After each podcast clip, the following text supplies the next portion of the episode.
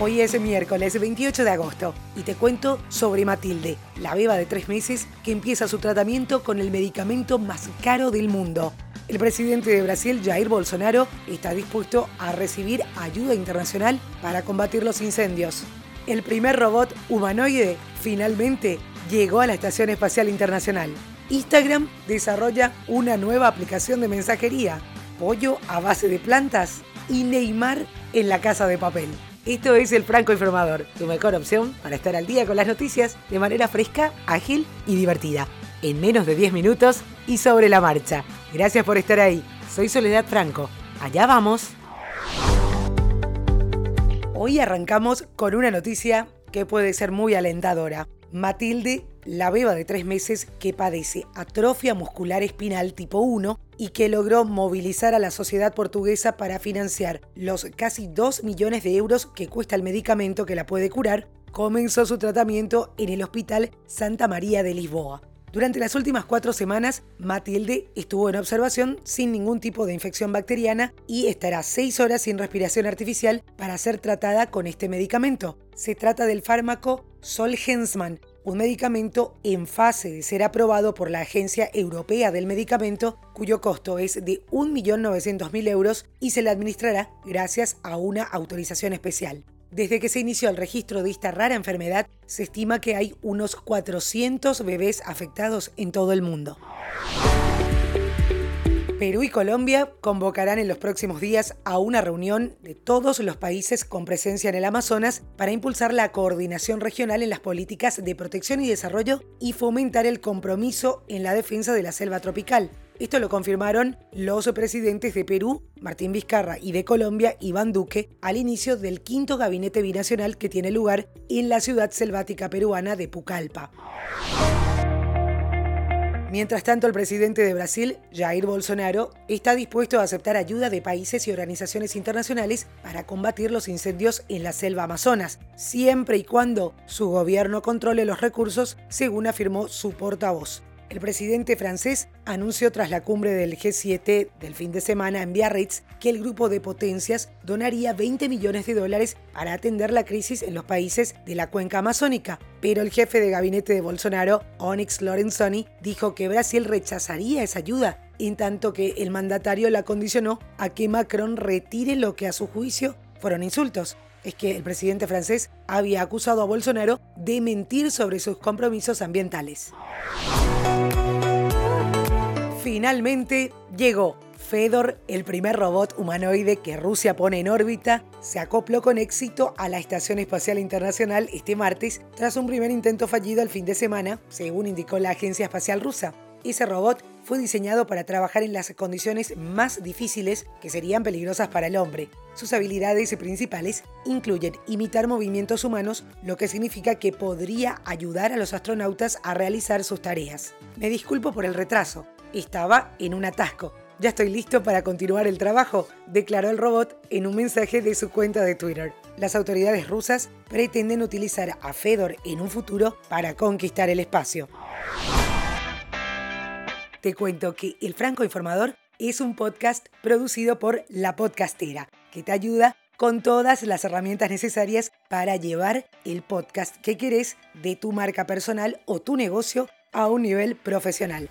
La Podcastera está en todas las redes sociales, Facebook, Twitter, Instagram y también podés escribir al correo lapodcastera.gmail.com y te vamos a estar asesorando sobre cómo crear tu podcast. ¿Estás listo para una nueva aplicación de mensajería? Te cuento, Instagram está desarrollando Threads, que en español significa hilos, y que será independiente. No se trata de una nueva función dentro de Instagram, sino que habrá que descargarla aparte para poder utilizarla. Threads invita a los usuarios a compartir automáticamente su ubicación y duración de la batería con su lista cercana de amigos en Instagram, además de permitir mensajes de texto, foto y video aún no se sabe cuándo será lanzada. Kentucky Fried Chicken es la última cadena de comida rápida en comenzar a ofrecer carne sin carne a base de plantas. La cadena está trabajando con Beyond Meat para probar el llamado pollo frito. Por ahora solo va a estar disponible en Atlanta. Si a los clientes les gusta, Kentucky Fried Chicken puede probarlo en otros lugares o lanzarlo en todo Estados Unidos. Lo llamativo es que el pollo sin carne se freirá en las mismas freidoras que el pollo normal.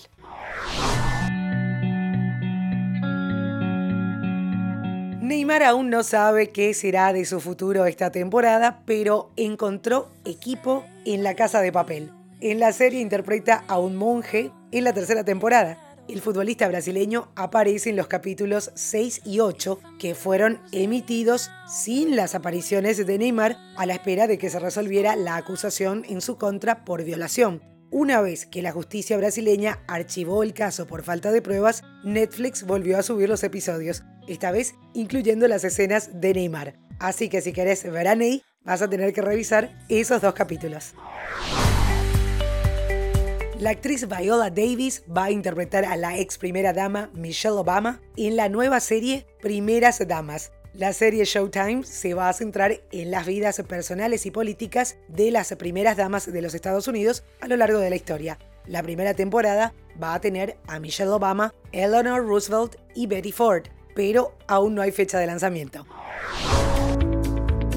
Taylor Swift aprovechó su gran noche en los MTV Video Music Awards, donde ganó el premio al mejor video y más, para hablar de política con el apoyo de la Ley de Igualdad que ayudaría a protegerse contra la discriminación por motivos de orientación sexual e identidad de género. You Need to Calm Down es de hecho el tema con el que se llevó el codiciado premio. La canción forma parte de su nuevo álbum, Lover, que se convirtió en el más vendido del año en solo dos días.